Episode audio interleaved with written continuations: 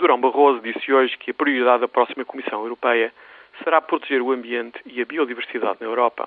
Aquilo a que nos habituámos a chamar o futuro sustentável está na primeira linha do discurso dos principais líderes mundiais. No ar, fica a ideia de que o futuro é insustentável.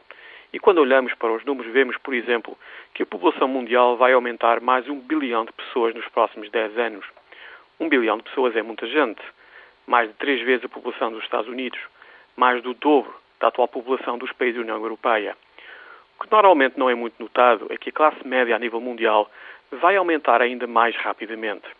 Entre 1,5 a 2 bilhões de pessoas passarão a fazer parte desta classe média mundial até o ano 2020 a classe média, por definição, muito mais amiga do ambiente do que aqueles que, infelizmente, têm dificuldade em sobreviver o dia a dia.